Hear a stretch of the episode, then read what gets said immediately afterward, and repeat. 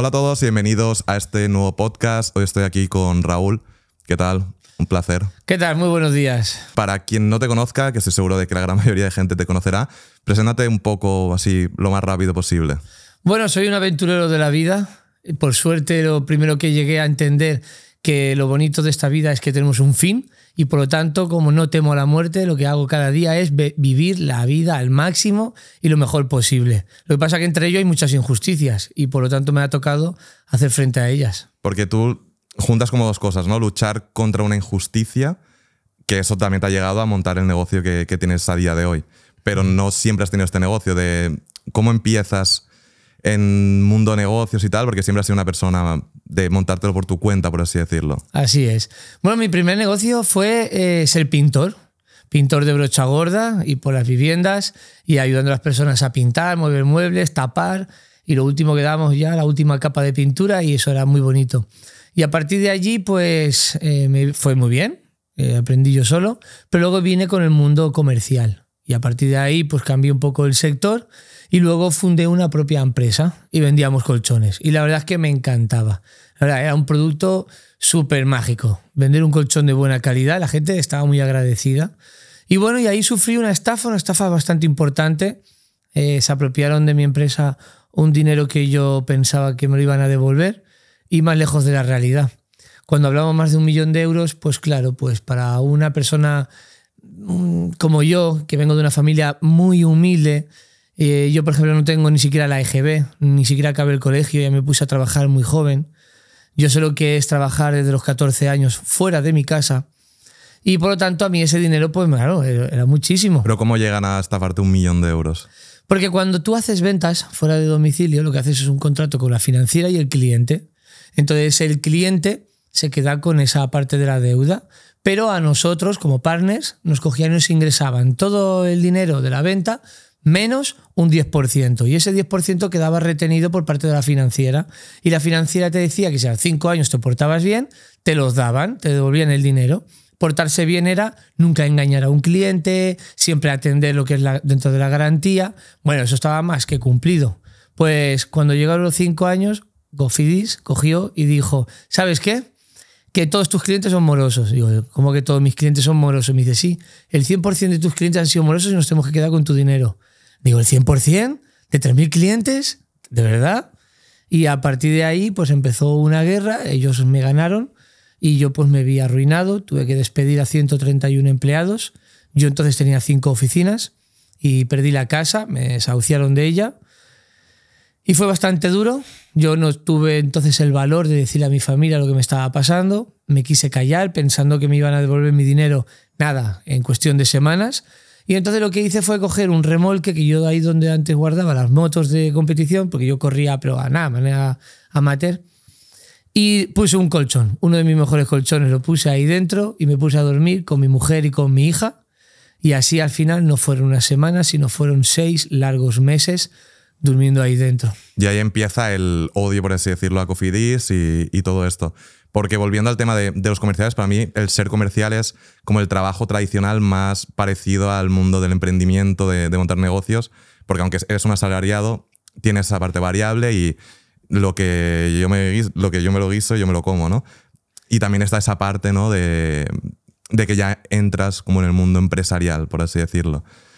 así es. Yo me acuerdo también hace, no sé, era unos seis meses estaba eh, cenando aquí en Barcelona y me reconoció un chico, me empezó a hablar y me, y me dijo que estaba empezando un proyecto contigo también para la venta de colchones, como algo que habías empezado hace un, tiempo. Yo sabía quién eras, pero como que ahí ya me, me fijé más en ti. Y, y, esto cómo va? Como que estás ayudando a gente a que vuelva a hacer el negocio que tienes de que, tenías de colchones. Luego me dirás qué chico es. La verdad que curioso. No me acuerdo del nombre.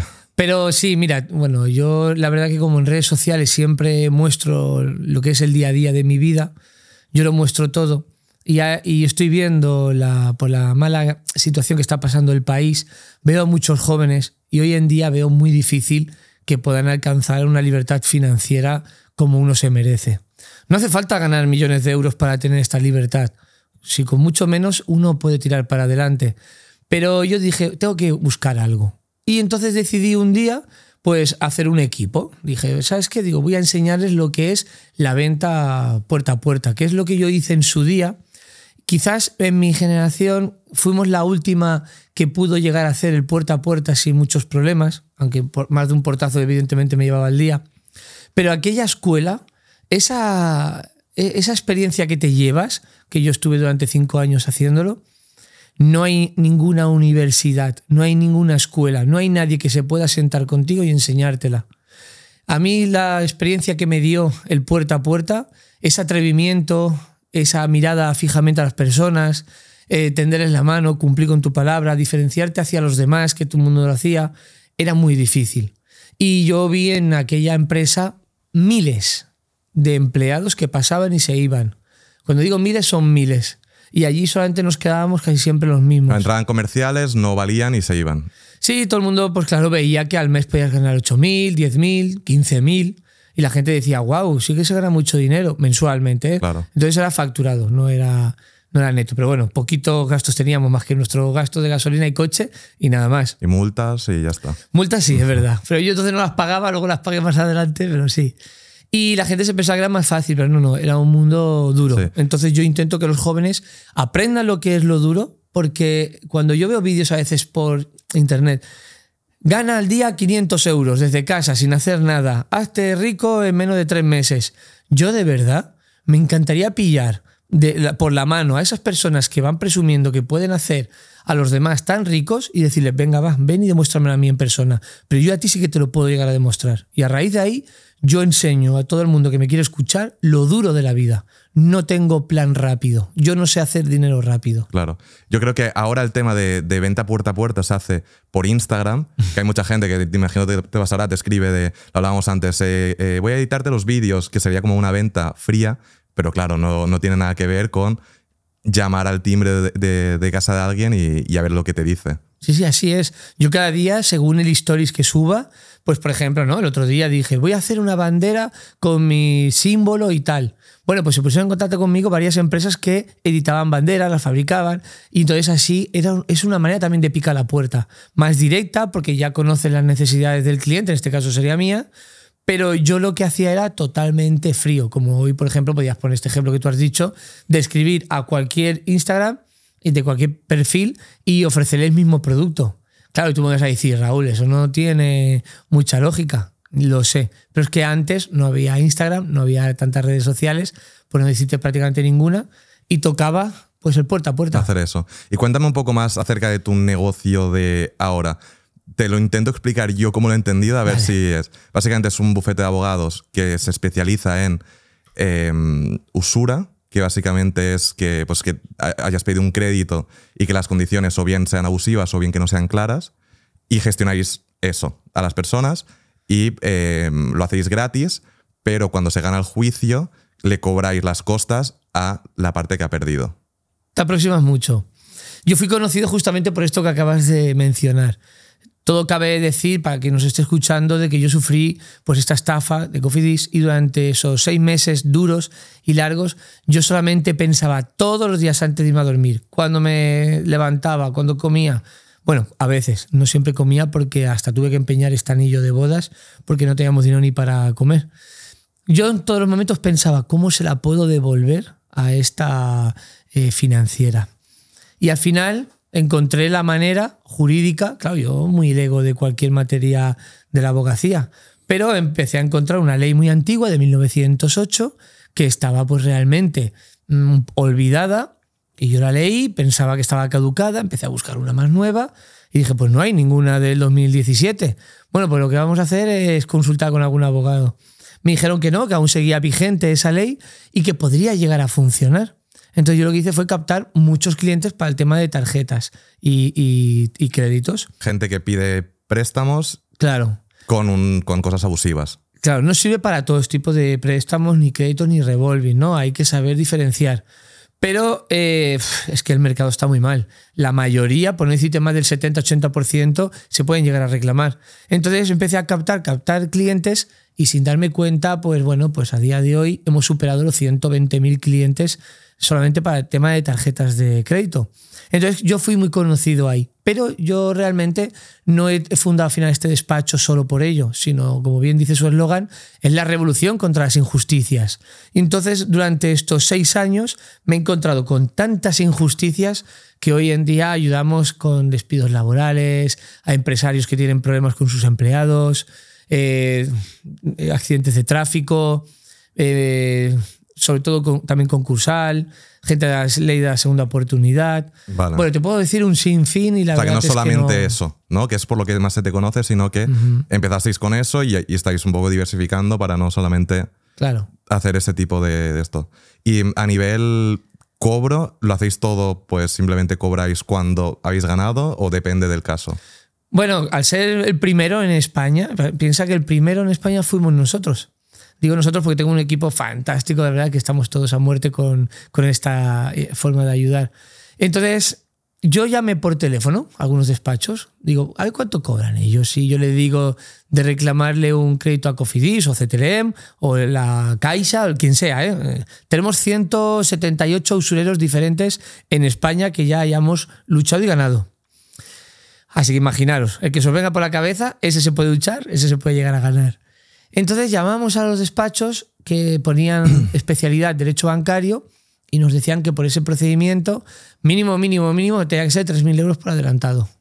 Entonces yo pensé rápidamente, wow, ahora con razón entiendo que la gente no quiera reclamar. ¿Quién paga 3.000 euros por adelantado? Claro, y más si tiene una deuda. Claro, es que, es que tú quieres ir a comprarte un coche, tú quieres comprar cualquier producto, tú tienes que pagar por adelantado. Y la gente no entiende que un servicio también se tiene que eh, pagar por adelantado, porque van a trabajar un equipo, no es solamente una única persona, y ahí conlleva un gasto.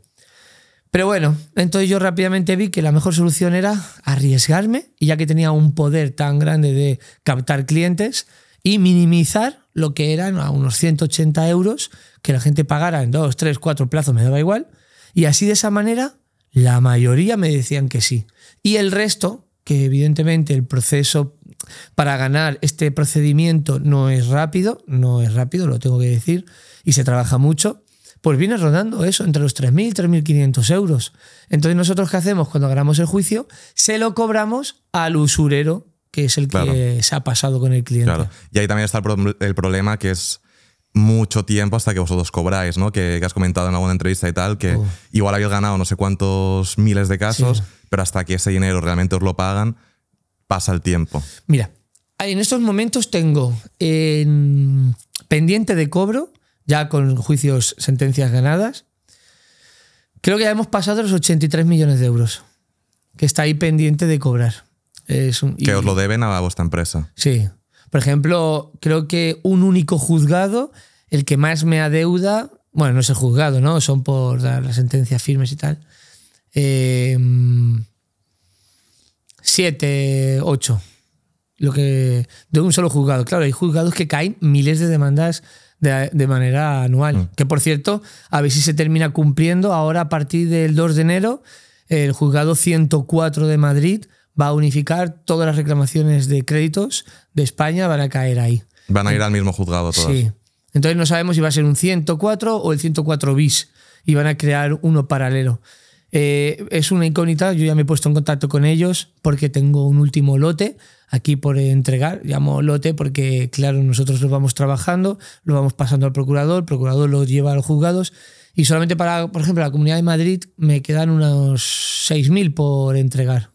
¿Y, ¿Y, hay que hacer un juicio para cada uno de ellos? Todos. Son 6.000 juicios. 6.000 juicios. 6.000 a veces tiene que ir un abogado. Que ahí van abogados de, tu equipo, hacen el juicio y ya está. Sí, sí. Y suele ser siempre el mismo tipo de juicio. Parecido. Parecido. Eh, se lucha muchísimo, donde la gente normalmente se cree que sí. Incluso yo mismo he tenido la oportunidad de leer algún foro con comentarios desafortunados que se creen que esto es fácil. Yo siempre he dicho, si es fácil porque no ha venido otro. Y tengo que venir yo, que no soy abogado, para luchar por esto. Entonces me río un poco, ¿no? Digo, vaya, ¿cómo me tiran por el suelo un trabajo que no saben lo que hay detrás? Pero no, no es fácil. Y si no, ¿por qué la mayoría de despachos que están llevando este tipo de procedimientos, más del 50% lo están perdiendo? Y sin embargo, mi despacho a día de hoy no ha perdido ni uno.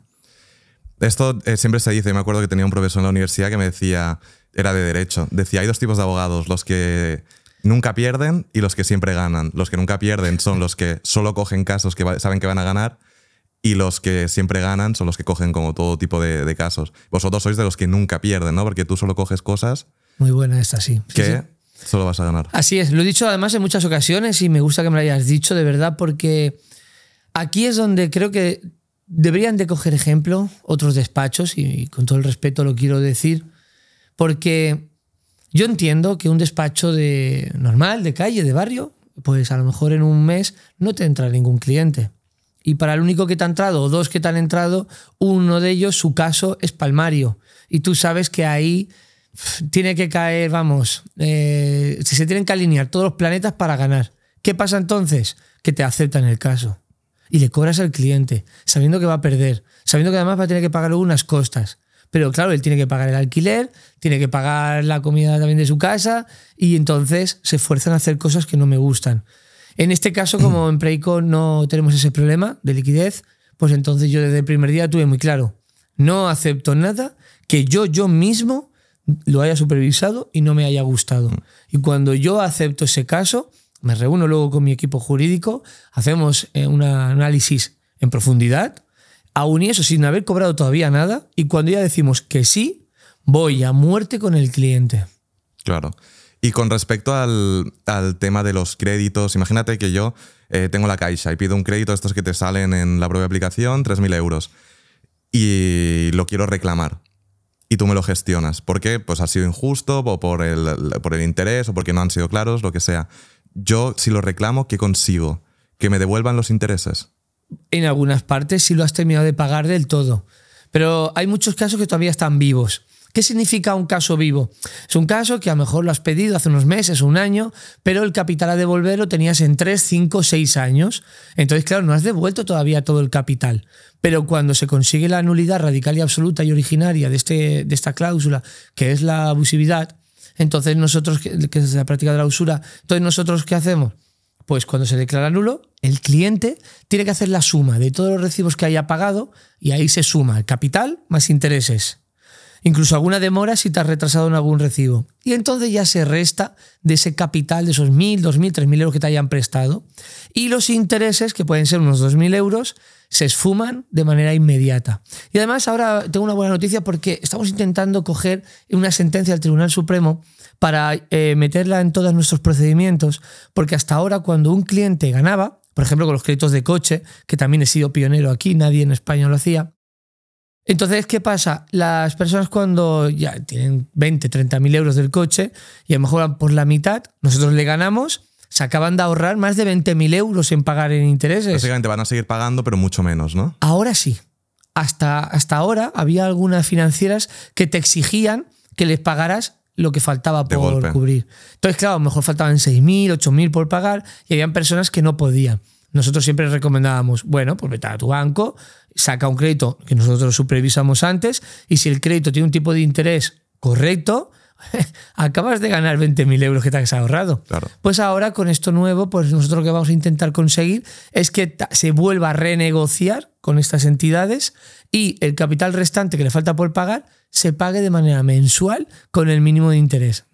y, ahí que se consigue em, ir pagando sin ningún tipo de interés o te ponen un interés justo. Un interés justo, con esa parte de financiación. También es verdad que hemos conseguido que algunas financieras lo que le faltaba lo hicieran sin intereses. Claro, es que piensa que a lo mejor hay eh, financieras que, que, bueno, ahí no, las he hundido ya sobre todo las de estas de microcrédito, que son empresas que te dejan 100 euros, 200, pero luego te terminan cobrando el doble. Con una TAES he llegado a ver más del 500.000%. 500.000% cuando estamos hablando que para ser usurario podría superar, no sé, el 10, el 12, el 14. ¿Cuánto se, considera usura? Eh, si no son claros, ¿no? ¿Y 14 o así? Cuando no son claros se refiere a falta de transparencia. Eso ya es por la ley de consumidores, es una aplicación de, una ley diferente. Entonces ahí se puede ya ganar el caso sin ningún problema. Pero si nos queremos basar en la TAE, hay que supervisar el caso. No puedo hacerlo en genérico porque hay que supervisarlo uno a uno. Pero bueno, como eso lo hacemos gratuito, o hay muchos abogados que lo hacen gratuito, yo animo a todo el mundo que revise sus créditos, los de sus familiares, los de sus vecinos, porque solamente conociendo dos, tres personas habrá ayudado a recuperar más de 15, 20, 30 mil euros. ¿Y cuál es el negocio de, de estas empresas que, que dejan el dinero? Porque también he visto vídeos tuyos que ibas a concesionarios y como que te obligaban, entre comillas, a comprar el coche financiado, dándote a entender que era lo mejor, pero que luego acabas pagando 10.000, 15.000 euros más por el mismo coche por eso. Sí, sí, voy a coger agua, o sea, voy a beber agua para coger fuerza porque se van a cagar Dale, estos dale, concesionarios. Porque solo os ha librado uno. ¿Cuál será? Bueno, yo tengo un equipo de espías repartido por toda España y les he mandado que me vayan a visitar absolutamente a todas las firmas de los concesionarios. Les hemos hecho hasta dos y tres cámaras ocultas al mismo concesionario, pero de diferente ubicación, para ver su, su forma de operar. Y así de esta manera, pues nosotros estamos también preparando nuevas querellas para ver si podemos desmantelar lo que es esta organización que tienen montada aquí en, España. Y muchos ahora sí que se van a echar las manos a la cabeza, van a decir, Raúl, lo has clavado, así es tal cual. Tú cuando entras por la puerta del concesionario, ves el coche, ves un letrerito, pero te suele poner desde 300 euros al mes, 150, lo que toque. Y abajo te pone además descuento de 2.000, 4.000, 6.000 euros por financiar. Y tú dices, wow, pues mejor, lo que pasa es que yo tengo el dinero. Oye, señor comercial, yo sí, ¿qué pasa si te pago? Bueno, pues si me pagas al contado, entonces en este caso tengo que sumarte el descuento de esos 2.000, 3.000, 6.000 euros. Uy, no, no, no, no me lo hagas. Pero no se para nadie, o casi nadie, a decir, coño, pero si es que 300 euros multiplicado por los meses que me quieres dar, termino pagando 20.000 euros más. Pues más vale que pierda yo esos 2.000, 3.000 o 6.000 euros de descuento y me habría ahorrado en total 14.000 euros. Bueno, pues ahí parece ser que la gente no, no lo entiende muy bien. Descuento en el coche y luego lo otro, pues por los intereses te sube mucho más. Ahora, ¿qué pasa? Las compañías de, de- de microcréditos o créditos, porque así está CTLM, está el BBVA, está el Santander, eh, también está la Caixa, eh, Cofidis también se ha metido hace poco, y habrá algunas más que se me olvidarán, llegan a un pacto y le dicen al concesionario, por cada crédito que me des de vehículo y esa financiación, yo te doy un rappel. Yo te doy una comisión por cada uno de ellos. Entonces el concesionario no solamente que va a ganar por la venta del vehículo, que también créeme que no hay mucho margen, sino donde más van a ganar es por la comisión de la financiera. Por eso siempre van a estar los comerciales intentando motivarte para que tú firmes con ellos. Y de ahí te vas a llevar un sustito. Y el sustito tú vas a decir, bueno, tiene que ser legal. Estamos en España. Aquí te miran hasta debajo de la alfombra cuando te envían una inspección de Hacienda, o de la Seguridad Social, consumo. ¿Qué va? Aquí hay una mafia montada detrás que los tiene a todos aguntaditos y calladitos. el negocio como tal de la venta de este tipo de coches es las financieras. Sí. O sea, van a ganar más por financiarlo que con el propio coche y les permite igual bajar el precio del coche, pero que ganan con lo otro. Así es. En ocasiones, perdón que te haya Sí, interrumpido, en ocasiones a lo mejor se pueden ganar o no ganar nada con ese vehículo. Porque han ajustado el precio, son las últimas unidades, no la pueden vender, tienen que cambiar el escaparate. En ocasiones no ganan, pero sí ganan con la financiación. Y yo vi en en un vídeo tuyo que había un comercial que decía que solo se podía comprar financiado. ¿Tú crees que esos son tipo órdenes de arriba de, la empresa que dice venderlo así? ¿O los comerciales que hacen eso? Hay de todo.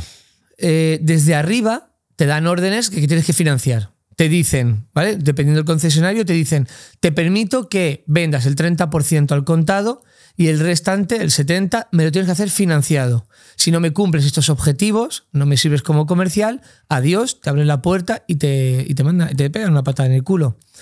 Ahora, ¿qué pasa? Que cogen las personas y dicen, vale, venga, va, voy a comprar el coche financiado. Pero es que primero te meten además un seguro que te lo imponen, que es el seguro para el préstamo, y no te dicen que ese seguro lo puedes traer tú, a lo mejor, que tengas esa, esa cobertura ya con otro préstamo, otro seguro que hayas contratado. Que es como un seguro de vida o algo así. Sí, y te puede servir, pero te cogen y se callan. Te clavan 800 euros más. Hay varios tipos de precio, pero es un dinero que no toca pagar. Y además, cuando te dicen, venga, va, pues ¿estás eh, conforme? Vamos para adelante. Tú dices, sí. venga, pues dame la nómina, dame el DNI, dame el número de banco, etcétera. Te están engañando en ese momento porque lo que están haciendo es darte de alta lo que es en el contrato sin tú antes haber revisado ni la más mínima letra, pequeña, mediana ni grande. Y ellos te dicen que es una consulta, pero es mentira.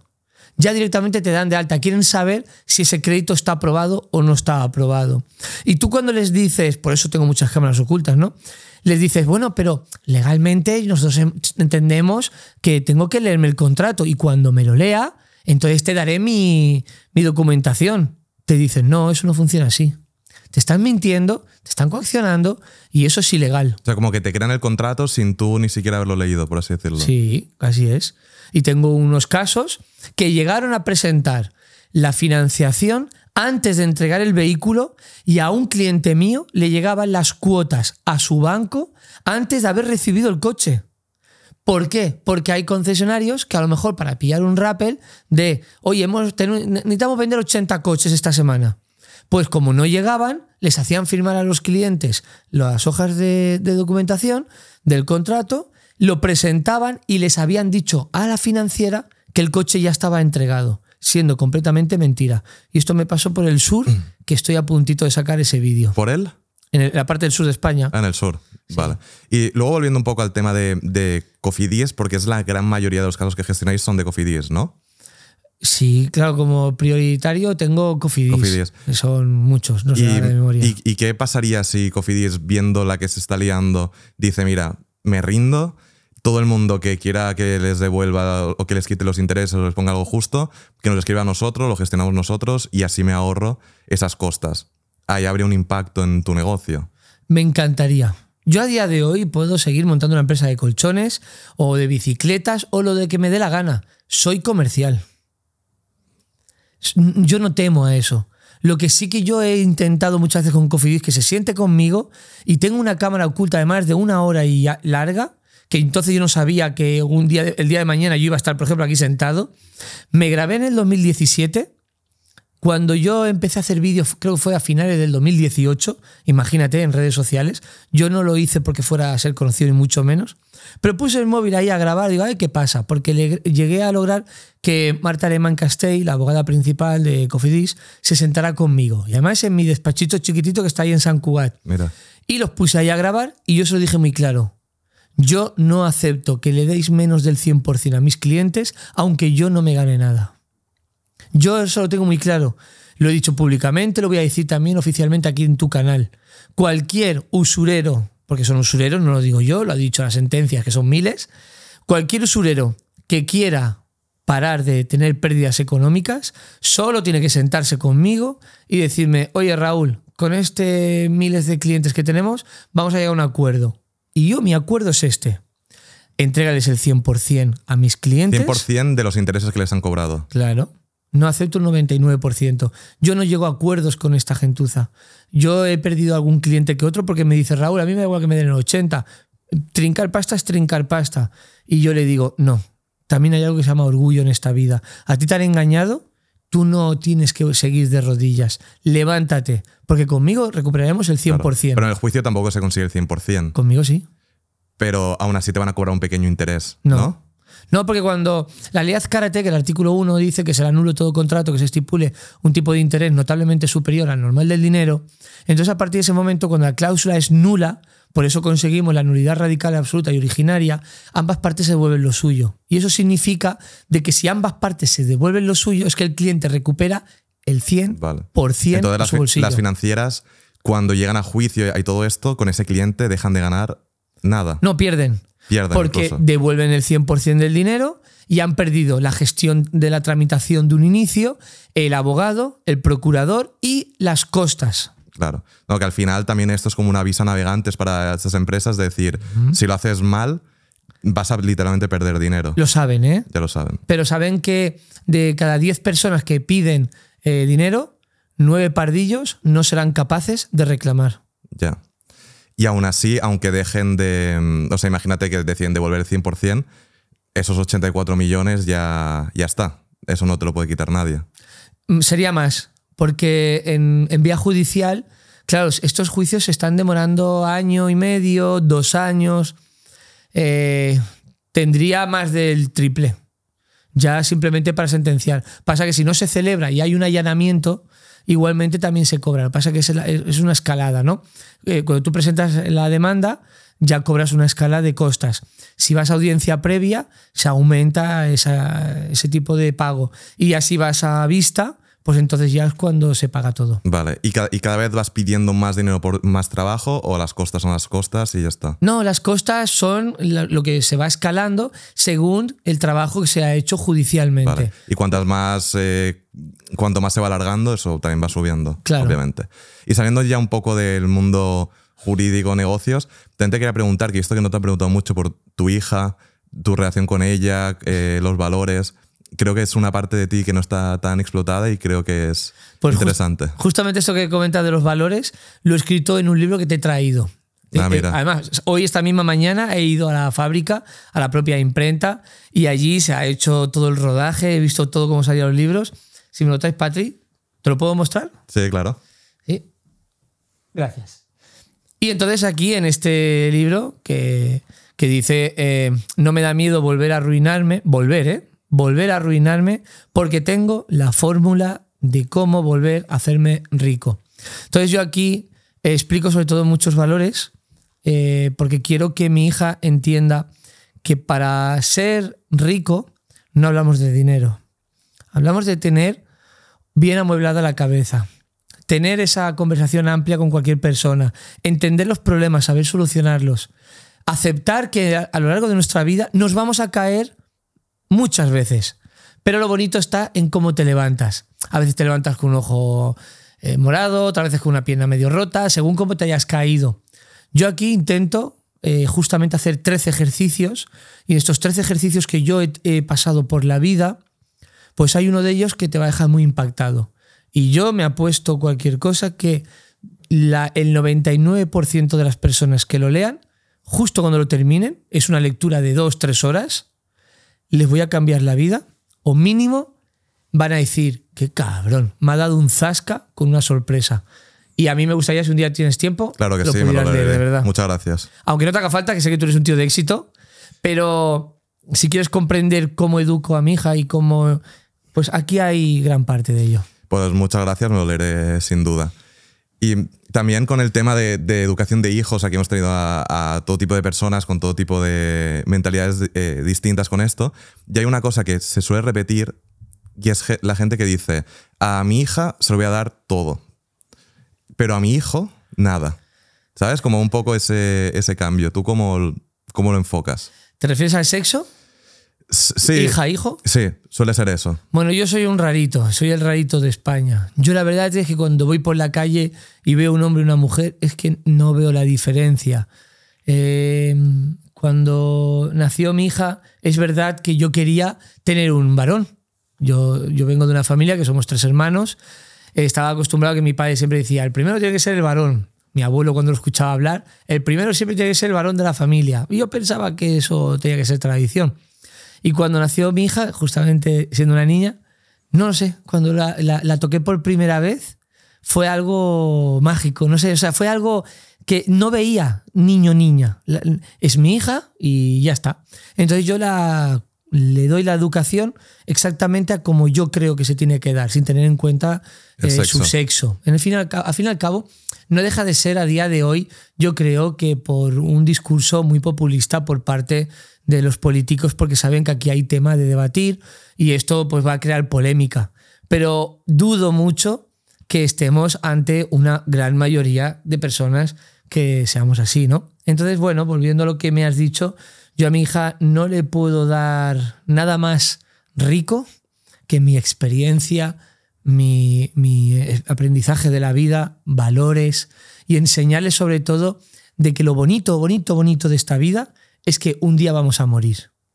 Eso nos hace el no ser inmortales y el no ser inmortal te hace levantarte del sofá, ir a ver un anochecer, un amanecer, viajar a la montaña, hacer cosas con tus manos, sentirte realizado y a ser posible ser alguien recordado en este mundo, ¿no? A mí, el legado, ¿no? Un legado, sí. A mí me encantaría ¿eh? que el día de mañana hubiera una figura, una estatua mía, algo que me recordara. Porque es, para mí eso es el mayor legado. No, no, no hablo nunca de nivel de dinero, porque yo a mí me encanta vivir muy bien, yo me lo gasto casi todo, yo disfruto muy bien la vida, porque si mañana tengo, un, por desgracia, un accidente, porque yo, me gustan mucho los deportes de riesgo, ¿eh? aparte que me encanta pilotar tanto avión como helicóptero, ya te contaré. Si yo mañana mismo fallezco, o, peor todavía, quedo en coma o me quedo eh, minusválido en una, postrado en una cama, ¿Qué pasaría si hubiera ahorrado durante toda mi vida y tengo varios milloncitos de euros ahí y nunca los hubiera disfrutado? No, estaría arrepintiéndome en todo momento. Yo, yo, realmente soy un poco ese tipo de persona que mm, no, no, sé por qué, pero desde que he empezado a ganar dinero he ido ahorrando, invirtiendo, he centrado un poco, pues mira, pongo aquí el dinero que me vaya generando rentas para tener un poco esa seguridad que al principio creo que tiene sentido decir, mira, invierto para tener mis 2.000, 2.500 euros al mes ya de por vida y estar tranquilo. Pero una vez que llegas a ese punto, igual no quieres 2.500, quieres 5.000 Y estoy en ese punto que sí que disfruto del dinero, gasto lo que quiero, pero también invierto mucho. Y son como dos cosas, dos mundos distintos.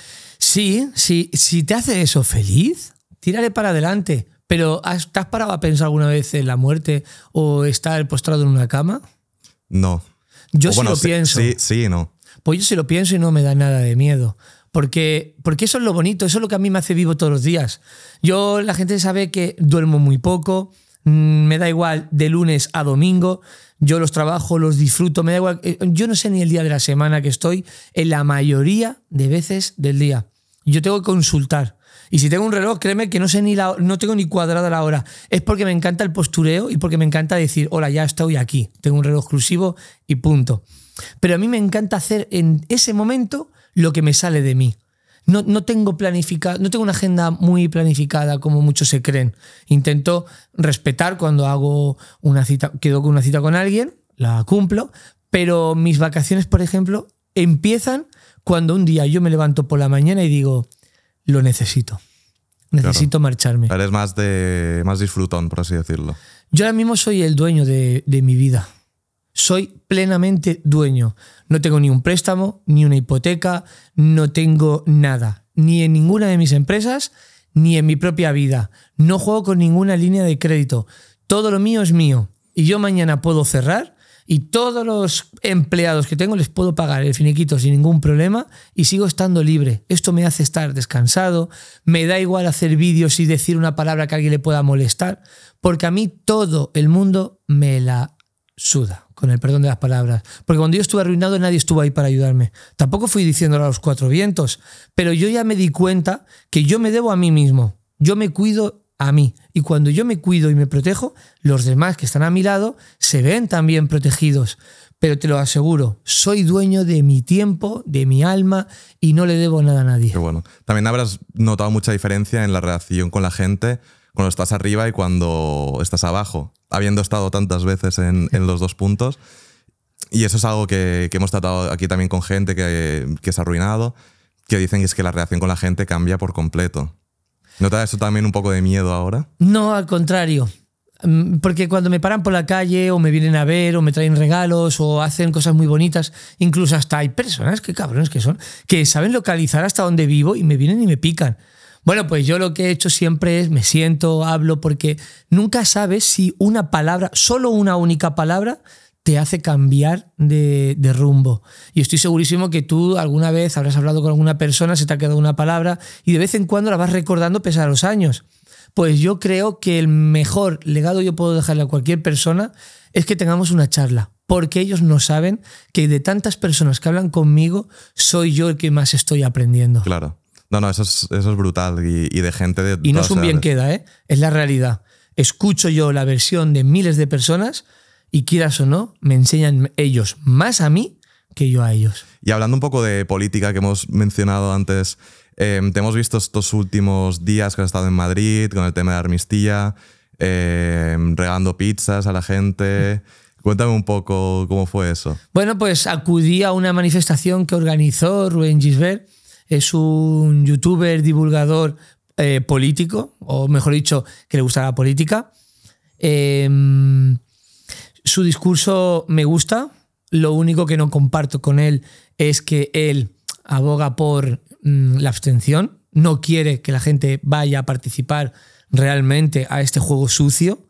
Yo tengo otra forma de pensar que es romperte tu juego con tus propias reglas. Por eso siempre motivo a todo el mundo que vote en blanco. Es la única manera de romper esta, estas reglas de, de este juego hay tanta tramposo. diferencia, ¿no? Entre votar. Sí, hay diferencia, sí. ¿Qué diferencia sería? Pues mira, cuando votas en blanco significa de que tu voto ya se ha ejercido, entonces la participación es mayor, por lo tanto significa que los partidos más pequeñitos se van a tomar por culo. Eh, pierden escaños y al perder escaños lo que yo creo que consigo es que los partidos grandes que realmente han querido ser votados tienen que contar solo y únicamente con sus propios votos.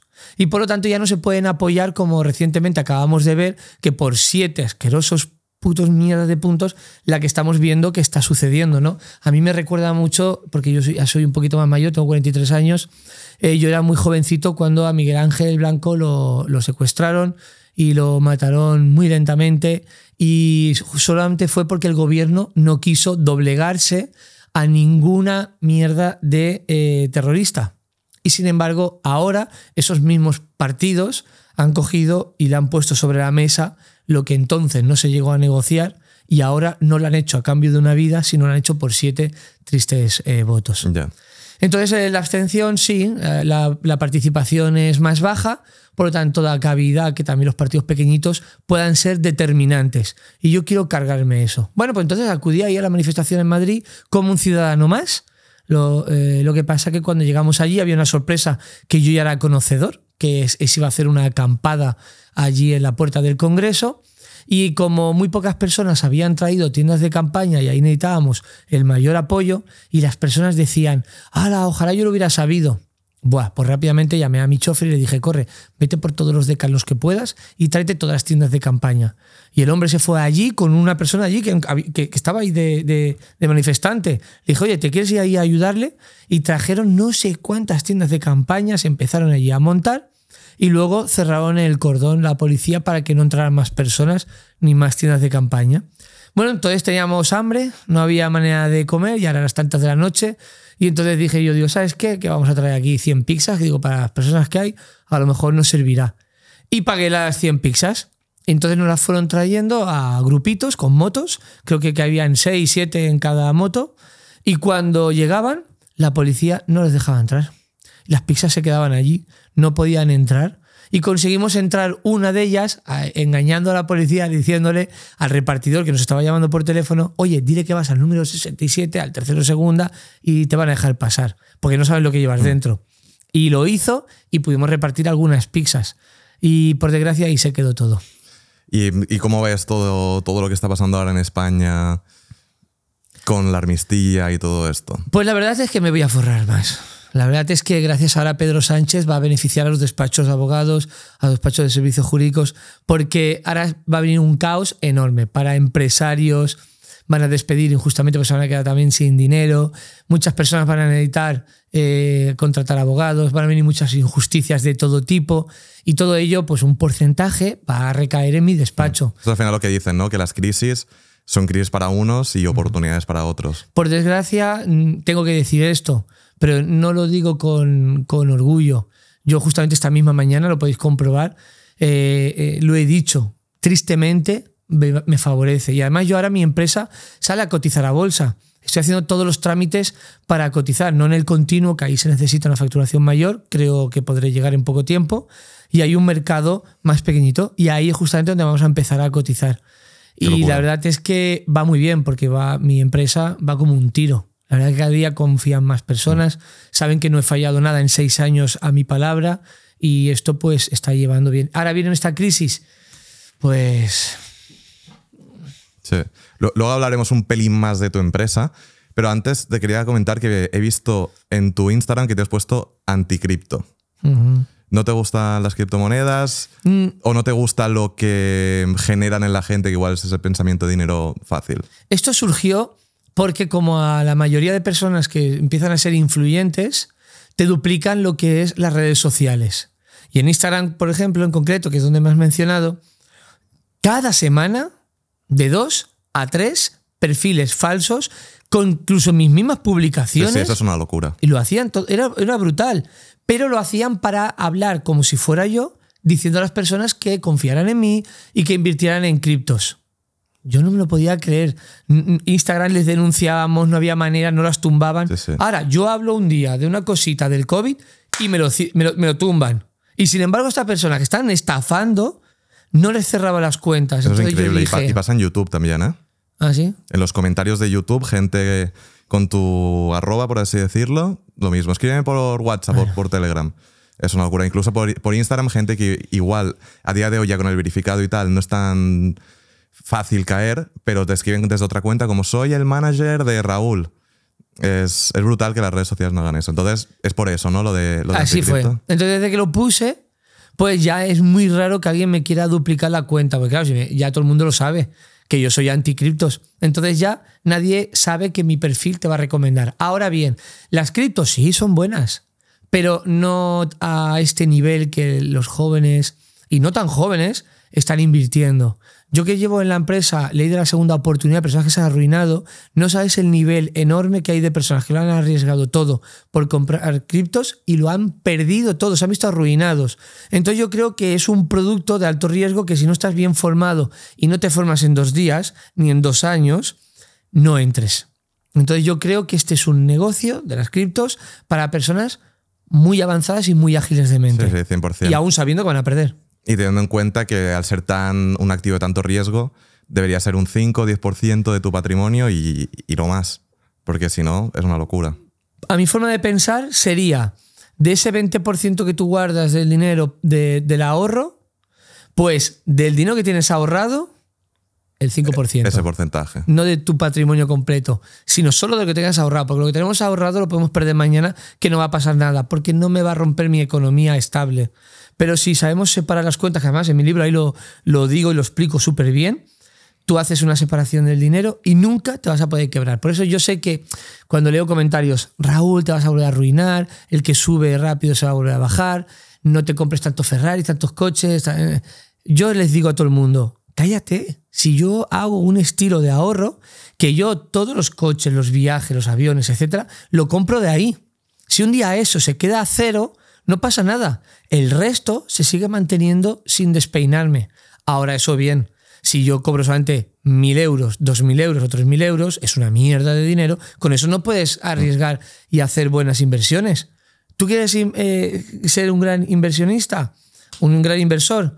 Pues cúrratelo, trabaja más que nadie, gana al menos 15, 20 mil euros al mes y entonces empezarás.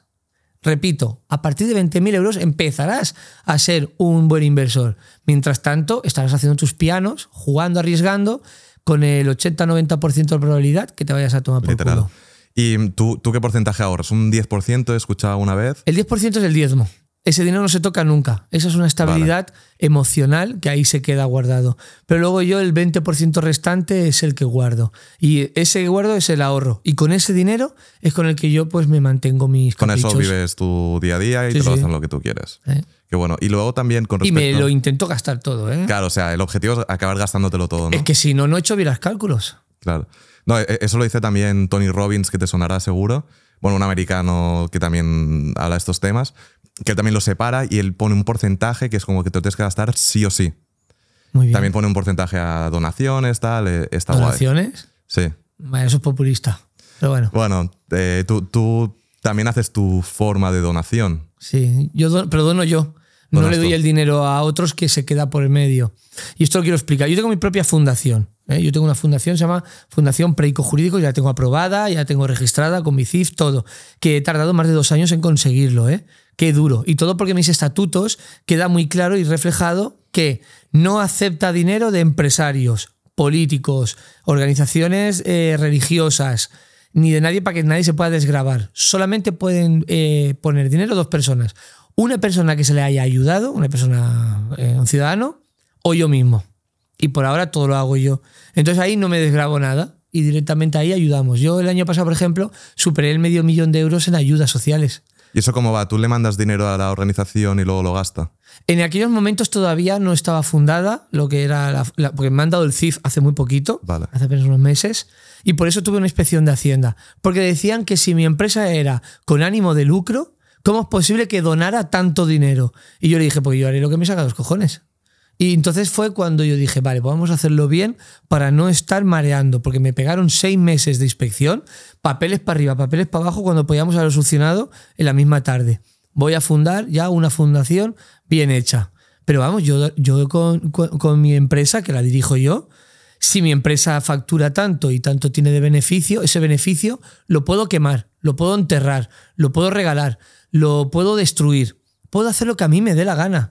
Y a mí no me, me tiene que venir a molestar, pero Hacienda siempre quiere venir a llevarse hasta el último euro. Claro, porque tú sacabas el dinero de la empresa y veían ahí algo raro y dijeron, vamos a ver qué está pasando aquí. Sí, te lo explico. Yo como no juego con bancos, yo lo que hago, eh, bueno, entonces, bueno, es aquí además, muy cerquita de aquí, que no quiero decir el sitio, todavía queda una entidad bancaria donde tú puedes sacar el dinero en efectivo y al lado hay unas cajas que tú puedes guardarlo ahí en efectivo. Entonces yo tengo un apoderado, porque no me da tiempo a mí hacer eso todos los días, que va sacando el dinero en efectivo y lo guarda en esas cajas. Luego cuando yo quiero utilizar el dinero para algo, va a ese mismo apoderado, abre la caja, saca la cantidad de dinero que yo le he dicho y lo vuelve a ingresar en esa misma entidad bancaria. Para poderlo utilizar. Claro, pero así de esa manera mi dinero no lo utiliza ningún banco. No lo utiliza. Entonces, te, te lo voy a preguntar, ¿tú no utilizas bancos? Sí utilizo porque es- no hay otro método de tener que utilizarlo, pero nunca intento que haya más de 100.000 euros en ninguna entidad. Entonces, claro, yo nunca tengo todos los huevos repartidos en la misma cesta. Y entonces así nunca me, me puedo encontrar exactamente qué hago yo con mi beneficio. Entonces mi beneficio no saben si lo he quemado, lo he regalado o lo tengo ahí guardado para el día de mañana. Entonces soy una incógnita para muchos, porque van calculando, pueden calcular el beneficio que se ha podido tener, Claro. pero no saben si ese beneficio, qué he podido hacer con él. Y lo único que hago yo es guardármelo porque es uno de los pocos derechos que aún me quedan. Entonces lo sacas, lo guardas en una caja de seguridad y lo tienes ahí. Así Pero te hace falta un montón de, de- de bancos de cajas de seguridad. Hay teniendo en cuenta que son millones y millones. Pero no, no, no hay tantos millones, no, no son tantos millones, porque también cuesta mantener la empresa. Entonces, y aparte somos muchos empleados. Claro. Pero mi mayor beneficio, mi mayor beneficio no ha llegado. Mi mayor beneficio es cuando ya por fin consigamos de que me paguen todas las costas y, y etcétera. Entonces ahí sí que tendré que buscar algo diferente, pero ya lo tengo planificado. Yo desde hace más o menos un añito y largo ya dije, quiero tener mi propia entidad bancaria. Una de las cosas que hice que me reuní con Mario Conde, que incluso hice un podcast con él y lo estuvimos grabando y de un gran éxito y es un hombre que brutal, de verdad. Aprendes con él en menos de una hora y fueron cosas espectaculares. Y mi, uno de mis propósitos es, en poco tiempo, espero que no pase un lustro, tener mi propia entidad bancaria. Y guardar ahí tu dinero. Claro. Y- Ahí sí, todo el mundo sabrá lo que tengo, pero al menos no van a vivir los usureros de nuestro dinero. Hombre, eso debe ser un proceso complicadillo, montar una entidad bancaria. Eh, Bueno, estoy. Es que lo, lo difícil es el personal que va a trabajar ahí. Hay que depositar un dinero. Si no recuerdo mal, ahora eran mínimo 8 millones de euros que tenías que dejar ahí depositados y tener ese plan, tener mínimo una oficina. Bueno, estamos ahí recabando ahora primero. O sea, Un reto más, ¿no? es un reto importante, porque el día de mañana yo tendré ahí muchos clientes, sé que muchos precanos eh, van a venir ahí a deposa- a depositar su dinero, pero no vamos a entregar créditos ni préstamos, solo hipotecas, porque eso sí. Pero eso sí, serán hipotecas siempre y cuando como intermediaria haya pasado una constructora nuestra, para asegurarnos que no han encarecido los costes de intermediación. Así de esta manera las personas que quieran comprarse una vivienda, mi equipo habrá supervisado que la habrán cobrado justo y necesario para hacer un edificio. No meter ahí papel- eh, pa- paredes de papel, eh, cosas que luego se te van a agrietar. Nada, un- una vivienda digna, a un precio más reducido y además le vamos a dar ahí la hipoteca. Y saliendo un poco de este tema, volviendo a tema político, estuviste en Ciudadanos durante un tiempo y ahí viste un poco la realidad de la, podi- de la política. Así es. Y ahí es cuando te- ya te das cuenta un poco y cambias tu mentalidad a tu ideología actual. Fueron tres meses eh, brutales. Yo, a mí me captaron muy rápido estos de Ciudadanos porque eh, entonces yo tenía un Instagram mío personal, ah, tenía a lo mejor como mucho 80 seguidores, Pero bueno, casualmente en ese mismo pueblo, pues leyeron una publicación de que había que hacer frente realmente a las personas nacionalistas, de, los independentistas aquí de Cataluña, porque me lo estaban haciendo pasar mal. Yo tenía otro negocio de los colchones que entonces no tenía este jurídico, hablamos de hace muchos años, ¿eh? esto de ciudadanos, y entonces eh, a mí me sancionaron porque mi letrero estaba en castellano, no en catalán. Y sin embargo, yo he visto letreros en inglés, en chino y en otros idiomas, y a ellos no nos sancionan. Y a mí por tener un castellano, que es mi país, mi primera lengua oficial, la, aparte mi lengua materna es castellano, me van a joder y me sancionaron. A mí esto me dolió, me dolió muchísimo. Y yo esto lo vi una persecución hacia las personas así. Bueno, entonces, eh, ciudadanos, me gustó y apoyarles. Y fueron tres meses que estuve ahí, tiempo suficiente para conocer la política, donde solamente después de las reuniones, los que salían fuera a fumar el cigarrillo, yo no fumo, pero cuando los escuchaba hablar era vergonzoso. Solamente estaban eh, pensando cómo ir a los plenos, cobrar esos 60, 80 euros sin hacer nada, llevarse el dinero calentito y cómo ir escalando. Y eh, aparte, que esto se repetiría, se, repite en todos los partidos políticos, ya te lo digo yo, unos quieren saber la mierda del otro para traicionarlo, ir escalando y de esta manera te puedo asegurar que el que llega a ser el presidente de un partido es porque es la persona más temida. Sabe la mierda de todos sus eh, compañeros. compañeros y es el más peligroso y el más pelota. Solamente hay que ver últimamente a Pedro Sánchez. Ya, es que es, increíble que, que, la política, no sé si será así en todo el mundo, pero ya parece un negocio, ¿no? O sea, haces tu carrera profesional ahí, entiendes cómo funciona el juego y lo vas jugando lo. Claro, no hay separación de poderes y aparte que además, ¿dónde se ha visto que un partido político se financie con dinero público? No es posible. Tú tienes que subvencionarte con tus propios afiliados. Tú tienes un partido político, tienes el PP, no puedes recibir ni un solo euro público. Te tiene que financiar tus propios eh, afiliados, porque son los que confían en tu partido. Pero no es posible esto que lo estemos viendo todos los días, que dinero público vaya financiado a partidos. Claro, Y luego también, si solo se financian por los afiliados, también está el tema un poco de Estados Unidos, ¿no? Que se crean los lobbies, intereses, el que pone dinero es el que le interesa algo que le ayuden. Es que la política es, complicada. Bueno, como, solamente hay que ver los ayuntamientos.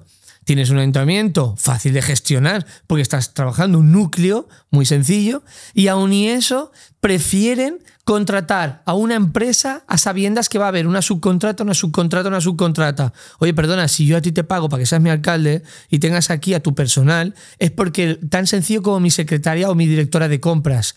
Ella todos los días tiene que comprobar mínimo 10 presupuestos. Y digo 10, son 10, y no es fácil, ¿eh? Cualquier persona que a mí me esté viendo que está llevando una empresa, una contabilidad, sabe que ver presupuestos es muy difícil. Y a mí me da igual la empresa que la mía sea solvente o no. Yo miro el euro, yo miro el ahorro. Y no tiene por qué una empresa ganarse el doble cuando puedo comprar lo mismo, lo mismo por la mitad. O sea, cualquier cosa que, compráis en la empresa, 10 presupuestos. Sí. Hasta encontrar lo mejor calidad-precio. Sí, pero, pero 100% lo digo yo y animo a cualquiera que venga y se lo enseñamos todos los presupuestos que tenemos. Luego, sin embargo, ves los ayuntamientos o sin ir más lejos, el propio Estado y te, eh, a través del BOE que publican, publican que dicen, por medida urgente, publicamos, eh, contratamos a esta empresa por el presupuesto de 20 millones. Y yo me lo pongo a mirar y yo digo, ¿medidas urgentes? ¿Qué me estás contando? Pero si esto no hace falta tan urgente, esto podía haber esperado un par de semanas más, puedes mirar más presupuestos, puedes haberte ahorrado 10 millones de euros. Pero claro, ahora te puedes investigar a esta empresa y casualmente esta empresa tiene que hacer público de que tiene una subcontrata. Y esa subcontrata, ala, es la que trabaja, pero la primera empresa es la que se queda un porcentaje de dinero por la cara. Y esto no puede ser. Con los contactos y ya está. Claro. Y entonces ese dinero que tú te quedas, ¿dónde termina un porcentaje? En pues el político que le ha asignado la concesión de dicha obra. Sí, la verdad que es, es, increíble. También te he visto alguna vez que luchas por un mundo mejor, eh, haces las cadenas de favores. ¿Para ti qué es un mundo mejor? ¿Cómo te gustaría verlo? Yo quiero que el día de mañana, cuando mi hija tenga un problema o vaya por la cartera y haya pinchado una rueda y no pudiera tener reparación, separar a una persona y le dijera, mira, te voy a hacer un favor, te voy a ayudar, te voy a remolcar, te voy a llevar a tal sitio y te lo hago porque a mí ayer justamente me hicieron un favor y que esa misma persona anteriormente a alguien le haya hecho un favor. Porque yo cuando empiezo haciendo favores siempre digo lo mismo. Yo inicio la cadena de favores. No quiero que este favor me lo devuelvas a mí. Devuélveselo a una persona que tú creas que lo necesita realmente. Y con esto empieza la cadena de favores. ¿Y, cómo te gustaría que haga el mundo? ¿Que todo el mundo se ayude entre sí? y que no haya tanto egoísmo como se puede ver a día de hoy. No, eso sería ser yo un populista o un irrealista o, o, una persona bastante ignorante. El mal siempre va a ganar al bien. Siempre. El mal va a ganar al bien. Solamente hay que ver que en una sola publicación podemos llegar a tener mil likes, mil comentarios bonitos, pero como cuatro o cinco seguidos sean malos, eso es en lo que nos centramos. Y estamos hablando de, un porcentaje de un 0,5%. Duele más un puñetazo que, que 20 abrazos. Siempre. Y es así, es verdad. Entonces, como yo sé que el mal siempre va a querer ganar al bien, lo único que pretendo es que mi bien, el bien que yo haga para esta sociedad, sea muy grande. ¿Para qué? Para que al mal le cueste más. Mm.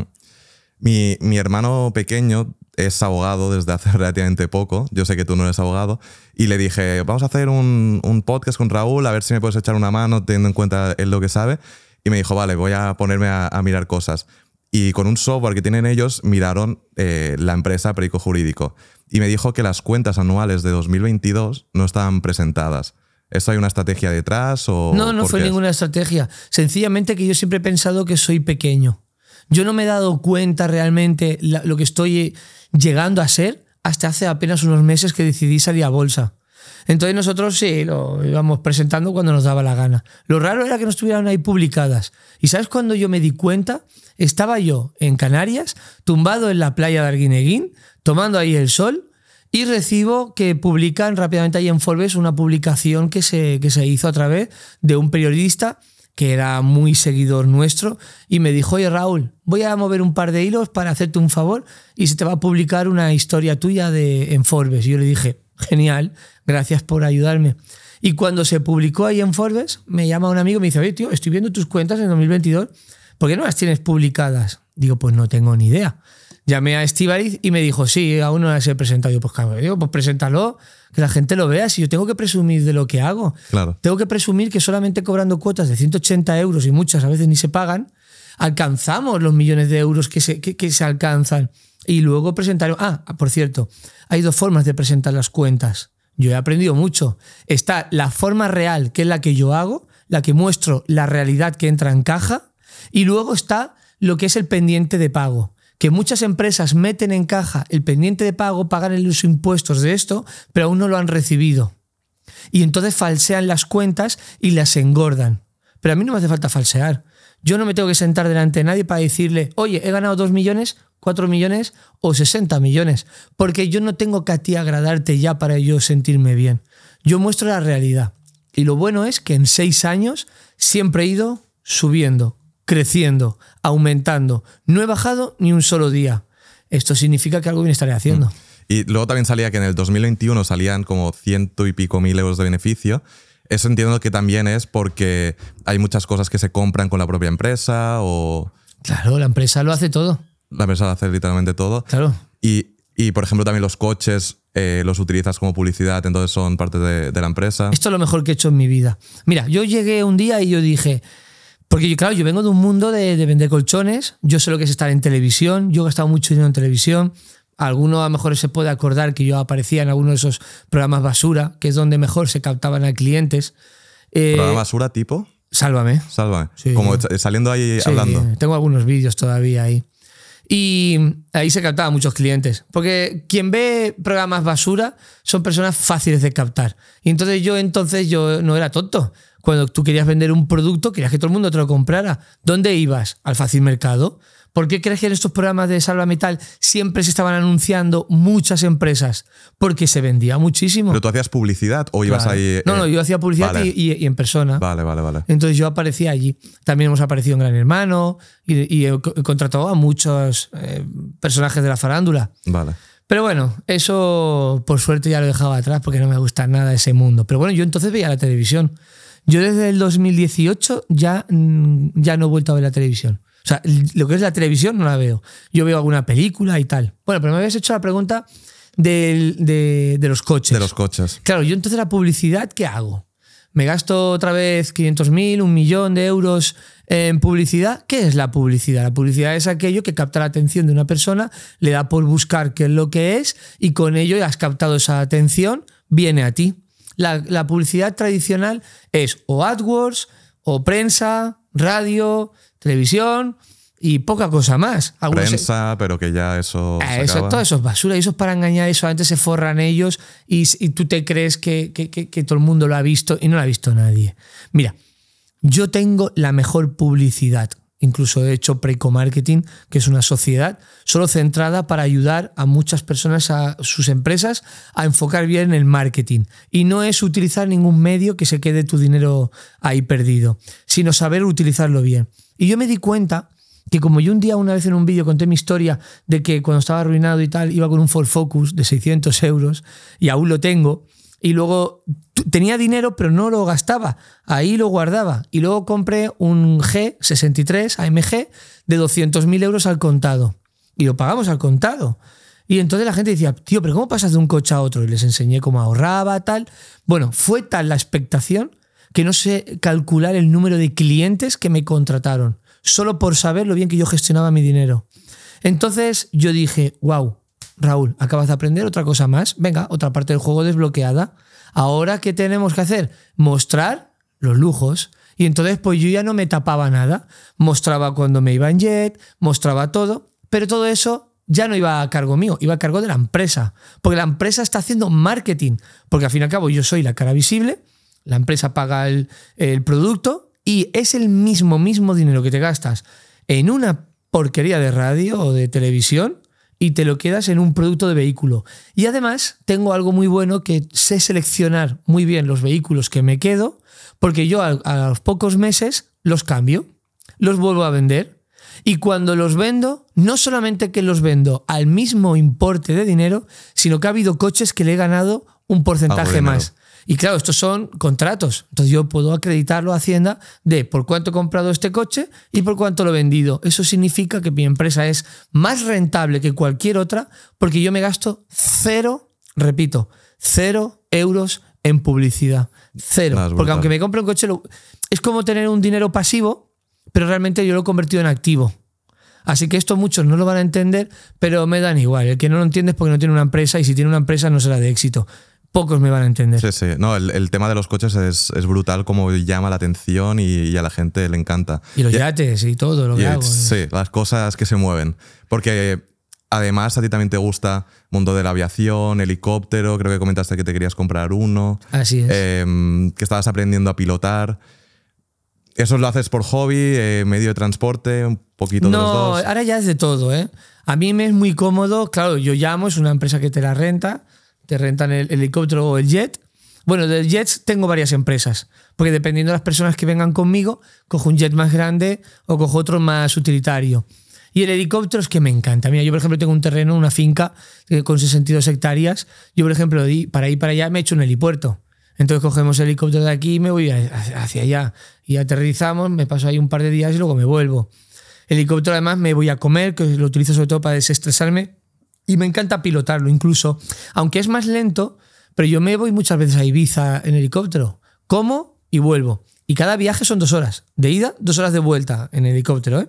Pero para mí esas cuatro horas me sirven porque como no tienes piloto automático, voy pilotándolo y voy súper pensando en lo mío. Buah, me encanta. Y, es un momento que... Es como, cuando te duchas, ¿no? Que te vienen las ideas. Eh, bueno, yo me ducho muy rápido siempre, pero eh, sí, entiendo el ejemplo y es así. ¿Cuánto puede pues costar ir a Ibiza y volver en helicóptero? Pues, pues, ¿entre dinero? Sí. No lo sé, a mí me pasa la factura mensual. Pero más o menos. A ver, es la mitad que el jet pequeño. Y el jet pequeño me puede salir eh, por hora entre 2.500, 3.000. Pues a lo mejor 1.500 euros la hora, más o menos. Me puede salir 6.000 euros igual ida y vuelta, ¿no? Y sí, un poquito más, porque luego también tienes que pagar cuando aterrizas mm. allí, bueno. Pero no lo miro, es que que quede claro mi mensaje. ¿eh? Yo tengo una libertad financiera porque no tengo préstamos, no tengo hipoteca. Yo me puedo meter la mano en el bolsillo tantas veces como quiera que no tengo problema. El día que se queda cero, solamente se queda cero un porcentaje del ahorro. Eso significa de que mm, no me preocupo. Ahora, eso sí, el otro día me cobraron un euro con 30 por una rodaja de tomate. Bueno, en total me cobraron cuatro y me cabré. Porque era un tomate de mierda, un tomate esos baratos que viene de, del norte de África y encima eran de mala calidad. Y encima me cobraron por rodaja, o sea, de un mismo tomate me llegaron a cobrar 6 euros. Pues mira, yo eso me cabré, porque yo aún recuerdo cuando pasaba hambre. Yo aún tengo eso aquí en la cabeza. Pero en, un podcast que hace poquito hice eh, con Pedro, eh, hablé esto de que yo si veo un céntimo en el suelo, yo me agacho. Pero si luego 10 minutos más tarde me estreso y me quiero ir, a lo mejor cojo un jet y me gasto 40.000 euros. Y la gente aquí no lo llegaba a entender y me gustaría en tu canal aquí poder matizarlo un poco. Venga. Quiero decir que el dinero se tiene que respetar. Yo el dinero lo respeto mucho, porque cuando no lo he tenido he pasado hambre y lo he pasado muy mal. Eh, pero cuando ya lo tienes, ¿qué haces con ese dinero? ¿Guardarlo? No, pero si yo mañana a lo mejor puedo morir. Yo tengo que disfrutarlo, quiero vivirlo. Y cuando tienes la oportunidad de poder coger un jet y viajar cómodo y relajado sin que nadie te agobie, lo haces. Pero si es que si yo voy por las ramblas de Barcelona o me voy a algún gueto de algún barrio, por muy chungo y, gente que cobre muy poquito, esas personas súper, súper, que yo no consigo que sean humildes, sino que son pobres de dinero, yo voy para allá y les digo, oye, ¿te gustaría viajar en jet? ¿Y qué crees que me van a decir? ¿No porque vale mucho dinero? No, me dirían, si me lo regalas, sí. Todo el mundo queremos viajar en jet. El que no quiera viajar en jet es porque no le gusta volar. Punto. A todo el mundo nos gustan las comodidades. O es que tú te sientas antes en un sofá de piedra antes que en este sofá que es cómodo. No me jodas. La gente es muy hipócrita. Les gusta hablar cosas que no han vivido, cosas que no han llegado a comprender. Se encuentran en el proceso de madurez de su mente. No han alcanzado lo que son eh, pasos que yo sí he caminado. Yo tengo experiencia en ser muy pobre, en ir trabajando, cumplir ya 16 años, seguir trabajando, tener una vida un poco más cómoda, volver a arruinarme, levantarme, tener una empresa, ser millonario dos veces y ahora soy más estable que nunca. ¿Quién me va a venir a mí, aquí a día de hoy, a sentarse delante mío y a decir que una de las cosas que yo digo no es así? Solamente, y ahí con esto hay un refrán que dicen que para poder criticar mi vida tienes que cazarte mis zapatos para saber por dónde he caminado o algo así, ¿verdad?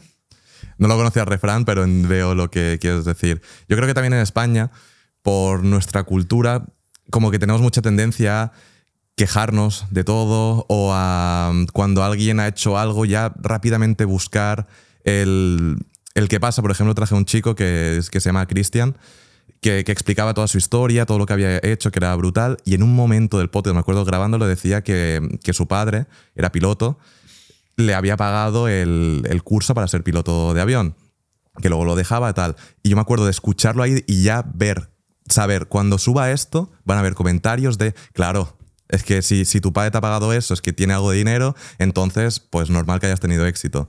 Y es como siempre buscar ese... bueno, también tengo que agradecer a los haters. Y yo, no sé cuántos haters tienes tú en tu canal o no, cuando yo salga, pero ojalá salgan muchos. Porque los haters realmente es, un canal conductor de que YouTube no valora el, tipo de comentario que hace, sino que la gente interactúa. Y esto ayuda a que bueno, pues el mensaje llegue más lejos.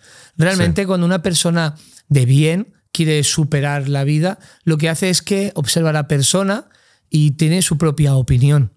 Sí que es verdad que las personas que son fáciles de influenciar y rápidamente la opinión de un hater eh, le vale, para tener ya claro cómo es una persona por la opinión de otra, también te lo dice todo. Entonces, esta gente, contra más lejos mejor, pero tampoco no mucho. Porque también es verdad que gracias a los haters, mira, en esta página dedico eh, una página que he hecho una dedicación a los haters.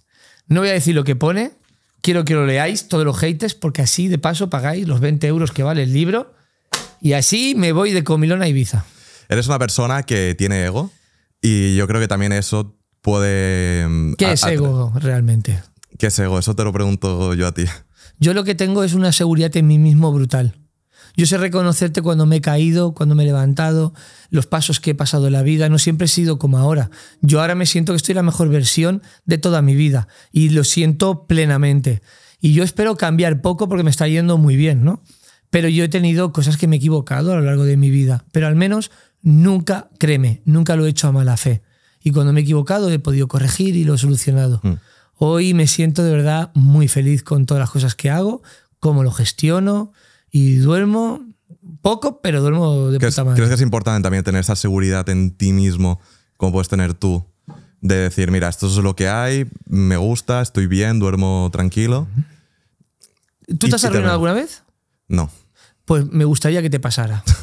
te lo deseo, porque desearte que te arruines y que te levantes tú solo y que no venga papá ni venga nadie a ayudarte, te va a hacer crecer. No me he arruinado, pero he empezado literalmente sin ayuda de nadie ni, ni nada. Pues este mensaje se lo doy a todo el mundo que me escucha. Yo desearía que todo el mundo se arruinara. Lo que yo he aprendido en las dos veces que me he arruinado, te da esta seguridad en ti mismo, porque solamente yo me he levantado. No me ha venido nadie, no he tenido nadie detrás que venga. Toma Raúl, mira, haz estos pasos y vas a triunfar. O toma Raúl, te dejo este dinero, inviértelo y crece. No, no, no. Yo he empezado desde cero, cero, cero. Yo, yo creo que igual no es necesario arruinarse, pero el hecho de igual de montar ¿Cómo cosas lo sabes si no distintas. lo has hecho? Porque si montas cosas distintas en nichos distintos, igual, mira, he ganado dinero con esto y con lo otro, también te da esa seguridad de decir, puedo hacerlo en dos nichos distintos.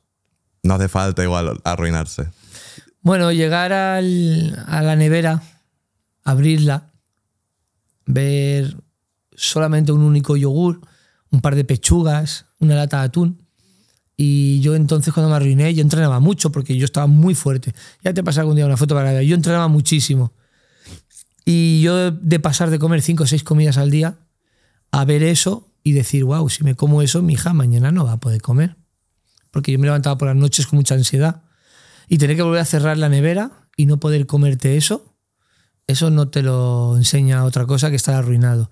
Y saber de que no tienes ni un céntimo ya en ningún lado de- del almacén. Bueno, cuando vivía en el almacén, ya no tenía más sitios. Yo vendí la tele, vendí ropa, vendí relojes, lo vendí todo. Yo ya no sabía de dónde sacar más dinero.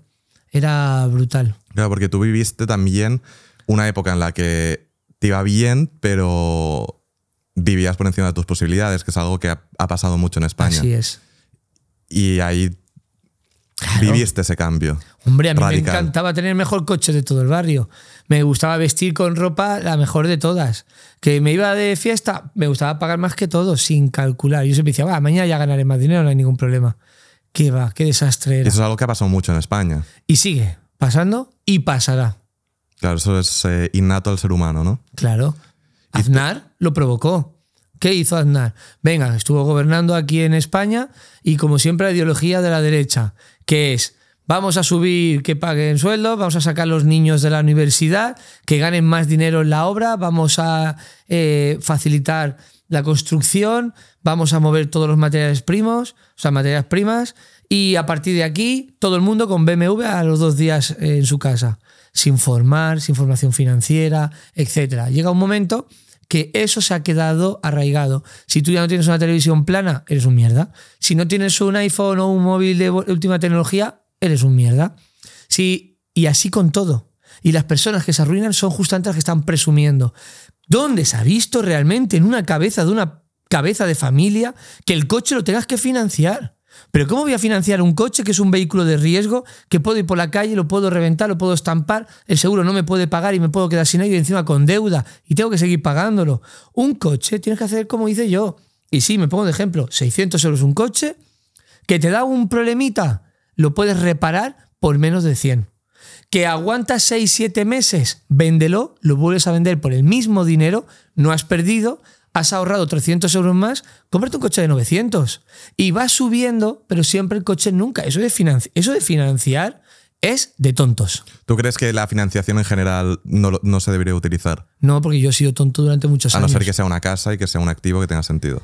Eh, para, para hacer un activo, que yo he escuchado muchos eh, gurús de negocios que dicen, no, para el negocio no hay que comprar nada al contado, todo financiado, línea de crédito y si te arruinas, pues bueno, pues se queda todo ahí en la sociedad. No, eso no es verdad. ¿Quién ha dicho esas tonterías? La deuda puede llegar derivada al administrador de la empresa.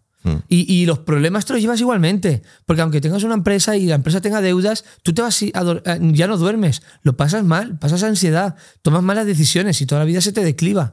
Yo creo que para ser un gran, gran, gran empresario, tienes que saber jugar con tu propio dinero que tú has generado. Y cuando tú ya has llevado unos años trabajando con tu dinero, no tengas prisa ser multimillonario.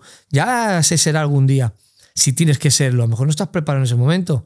Pues coges ahora y dices, venga, mi dinero lo vamos a apalancar y ahora voy a formar una empresa con una línea de crédito, voy a empezar a ampliar. Pero lo harás de manera súper calculada, sabiendo que eso lo vas a controlar bien. Pero yo creo que los inicios de cualquier empresario debe de saber gestionar primero su dinero. Literal, es que empezar una empresa con un préstamo, entiendo que hay veces que es lo que hay, pero es duro. Si se arruinan, se suicidan muchos. Sí, eso es verdad que comentaste que, que, pasó algo con un seguidor tuyo. Varios clientes. Con varios clientes. Al año. Y eso lo tengo que vivir yo.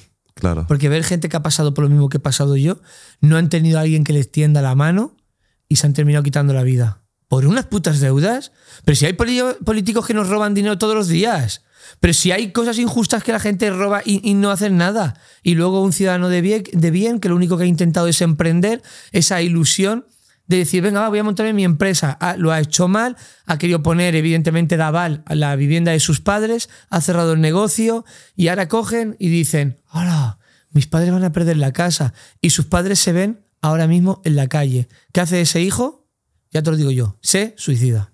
Qué locura. Espero que no lo hagan y acudan a profesionales porque tener una deuda se puede salir de ahí. De la muerte no. Lo digo claramente para que nadie tenga esto en la cabeza. Mm. Pero las crisis solamente hay que ver que ocultan datos del censo de, suicidios. Y en España siempre lo intentan ocultar. Hace unos años, apenas 4 o 5 años, el índice más alto estaba en 3.000.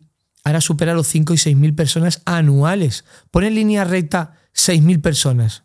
Tío, que estamos hablando de personas que no mueren solamente ellas, que siempre dejan a un cónyuge, a un hijo, siempre dejan a personas atrás. Es que, es que no, tío, es que me encanta mi trabajo porque yo he salvado vidas. Mi equipo ha salvado vidas todos los días. Con la ley de la segunda oportunidad, si yo tengo una deuda y me, lo van a quitar todo, ¿se puede solucionar eso o no? ¿El que te solucionaría? ¿Las deudas simplemente? Sí, con la ley de concursal tienes que cumplir ciertos requisitos y si realmente los cumples, luego vamos a, a presentar tu caso y, ¿vale? Desaparecen las deudas. Siempre y cuando haya sido un deudor de buena fe, ya has cumplido otro. Vuelvo a recomendar que acudan a cualquier abogado de la esquina, el abogado de su casa, y si no tienen confianza con ninguno y buscan al mejor, que se busquen a preicos jurídicos, dicho queda. Y por lo tanto, una vez que estás ahí, las deudas se van. Eso sí, el proceso puede tardar un año, un año y medio. Mm. No pasa nada, no pasa nada. Se irán, aprende. Y cuando se vayan las deudas, empieza de nuevo, pero sin pedir créditos. Haciendo las cosas bien. Eh, te sigue un montón de gente en Instagram, has aparecido en, un montón de podcasts. Cuando vas por la calle te para la gente, ¿cómo estás viviendo este que te conozca tanto? Mira, eh, te doy mi palabra de hombre que yo aún no lo tengo asimilado. Yo sigo caminando por la calle como si fuera un chaval de barrio, como toda la vida. Y hoy, hoy, mira, hoy mismo, saliendo de, de ahí de Town Coifabá, la parte de San Cuat, que me, me, he tomado ahí una tarta de manzana, al salir a ver si escribe en este podcast esta persona, sé que es muy seguidor mío. Se para al lado un motorista de correos, vestido de, amarillo, con, con, el casco y todo, y dice algo, pero no sabía que iba dirigido a mí, porque no me siento aludido. Y sigo caminando y le echo un feo. Y seguía caminando. Y el tío se quita el casco y viene corriendo conmigo. Y me había dicho, oye, por favor, te paga, que quiero hacer una foto contigo y tal. Mira, llevaba el primer primer libro de la fábrica, lo llevaba conmigo porque lo estaba supervisando ahí en la, en la, en la, en la panadería. Y le he cogido y le he dicho, digo, perdona, digo, toma, mira, mi primer libro. Dice, ¿cómo? Digo, ¿tienes un boli? Dice, hombre, que soy cartero. y le he escrito, este es el primer libro que sale de la fábrica y lo tiene la primera persona. Ni siquiera este libro lo he tenido, ni yo, ni mi mujer, ni mi novia, ni mi hija. O sea, el primer libro, el primer libro se lo ha llevado este hombre. Porque me ha sabido mal haber tirado para adelante porque todavía no soy consciente de, de esto. Y al día me paran 15, 20 veces. Yo solamente llamo a lo mejor a comprar algo por internet, bueno, ya de hace más de un año, como aparte tengo seguridad privada y tal, porque voy con escolta por desgracia, eh, todas las, paqueterías ya no tienen que ir a mi nombre. Porque cuando ponen la paquetería a mi nombre, a lo mejor me ponen una carta o algo porque la gente me reconoce. Abruma, no sé si realmente me lo merezco, pero es la realidad. Pero es lo que hay. Y me comentas sobre seguridad, eh, seguridad privada. Aquí, por ejemplo, has venido sin, ¿no? ¿En, en qué momento la utilizas? Eh, ¿cómo, ¿Cómo va eso? Normalmente cuando voy con, con mi novia, con mi mujer, con mi hija, son tres personas más frágiles que yo. Y cuando todo surgió hace año y medio, cuando estábamos en la feria de abril, y claro, yo llevaba tres super mujeres, súper guapas, y la verdad es que yo estaba ahí solo y me, y me vi indefenso. Dije, wow, soy un blanco perfecto ahora mismo, no solamente porque soy llamativo a la hora de portar algunas joyas, vestimenta y tal, sino que también tengo muchos enemigos. Bueno, mejor dicho, yo soy el enemigo de muchas personas chungas. ¿Qué es chungo? Pues tú piensas que hay prestamistas que son del este, otros que son de unas etnias que les gusta mucho la problemática, y cuando nosotros les reclamamos porque han hecho daño a uno de mis clientes, me dicen que ellos no entienden de juicios, que ellos lo arreglan cara a cara o enviándote a alguien. Y yo les contesto lo mismo. Puedes venir a mi empresa, que es pública, sale la dirección, y yo estoy en el despacho, puedes venir cuando quieras, no tengo miedo a nadie. Entonces una vez me dejaron una bala en el parabrisas de mi coche. Otra vez me llamaron por teléfono, dejaron un mensaje en el contestador y se escuchó un disparo. Y dijeron, dicho queda. Bueno, no, no fue dicho queda, dijo una palabra muy parecida, de advertido estás. Hmm. Eh, poquitas cosas más. Claro, tú piensas que eh, he llevado a, a la ruina algunas empresas usureras. Lucho contra muchas injusticias, pero como me lo suelo llevar a lo personal, esto no lo hace ningún abogado. Tu, tu hermano es abogado. Sí. Pregúntaselo. Eh, tu, tu hermano, eh, cuando coja un caso, lo hará de la manera más profesional, sin pensar en el apellido de la persona. Es que yo me llevo el apellido y sus sentimientos. Y como yo tengo la virtud de no ser abogado y soy un ciudadano más, yo me indigno. Y cuando los veo, creo en ello, por eso acepto su caso y me enfrento mucho. Y esto pues me lleva a veces calentones que, por ejemplo, hace poco un hombre asesinó a una mascota de su pareja porque le cogió celos, tal cual. Y yo pues me fui a enfrentar con él, con la mala suerte que ese día cuando fui él no estaba. Pero bueno, a ver si me lo termino cruzando, porque la justicia solamente le ha condenado a un año cuatro meses de prisión, no entra, a una, creo que al dolo de seis, eh, no, 3.600 euros, y ya está. Y ahí ha quedado todo. Y esto no puede ser. La justicia no es justa. Yo considero que un animal, eh, cuando la caricia se pone contento, te mueve el rabo. Cuando te cabreas con los animales, hasta dejan de comer, o al menos hablo de los míos, cuando a veces me he enfadado por algo que hacen. Los animales tienen muchos sentimientos y no tienen nada de rencor. Yo me puedo enfadar con mi perro porque se me haya meado en un traje como hace poco me hicieron y al día siguiente el perro me venía a saludar igual cuando entraba por la puerta. Me da igual. A mí alguien me toca un animal y, y es como si fuera una persona. Ahora, no soy animalista, sé diferenciar de que un centro comercial, un restaurante no es para llevar perros, meterlo en una cama no es para meter perros, los perros tienen que estar en su sitio, nosotros en lo nuestro, pero eso sí, delante mío ya te digo yo que nadie va a maltratar a un animal. No, eso es, es así. Es que al final, como está hecho la ley, los animales son objetos y se, entiendo que se interpretará por ahí. Ya para ir cerrando, ¿cómo vamos a ver a Raúl dentro de cinco años? Ahora lo nuevo es el libro, pero ¿cuáles son los siguientes pasos? Cinco años, es mucho tiempo vista, que por desgracia también es verdad que tengo cálculos hechos. Es llevar esta empresa a escalar, a escalarla lo más alto posible. Eh, si todo va bien, dentro de un año podré construir mi propio edificio, un edificio que ya hemos calculado los 33, 35 millones de euros en seis plantas, varios metros cuadrados. Pero tipo oficina. Sí, solo para mí. Vale. Para cada planta, ser especialistas en un único tema. Quedarme a los mejores juristas. Eh, me cuesta mucho captar. Ya de aquí digo que si eres un abogado, eres bueno y te gusta luchar contra las injusticias, en mi casa tienes una silla. Y la verdad es que yo me veo teniendo y liderando un despacho dentro de los cinco mejores de España. Ahora mismo, el día 20, corrígeme, 26, 27, estamos en, en París porque en Europa han lanzado unos premios a los despachos, no de los que más facturan, sino a los que mejor tratan a sus clientes y valoran sus sentimientos. Y estamos dentro de los 10 preseleccionados. Entonces voy a viajar a, ese certamen, a esa, a esa- a esa gala de premios, Y yo espero, eh, no quiero quedar el tercero, porque el tercero es muy lejos. El segundo, lo siento mucho, pero yo no, yo no me considero que trabajo peor que otros, así que yo realmente espero que me den el primer puesto, porque créeme, cualquiera que tú escuches que ha sido cliente mío, si es un cliente de bien, lo he tratado bien, y cuando he, tenido un cliente que es un déspota y se cree que está contratando aquí los servicios de fontanería, con todo respeto, me refiero que no saben la, repercusión que tiene, eh, los pongo en su sitio. Y la gente no está acostumbrada que los marques y los pongas en su sitio. No, no, literal, la gente no. Y más comprando algo, que es algo que se hace más, ¿no? El, hecho de elegir los clientes también le da prestigio a, tu empresa. Pues nada, Raúl, un placer, de verdad. Enhorabuena por todo lo que estás haciendo y has hecho y seguro que harás y un placer tenerte en el canal.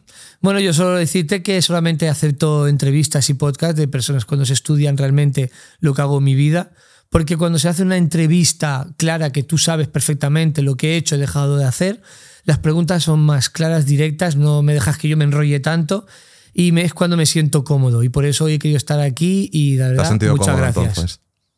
Si estoy aquí es porque es un placer para mí y un orgullo de verdad. Genial. Oye, un placer. Igualmente. Gracias.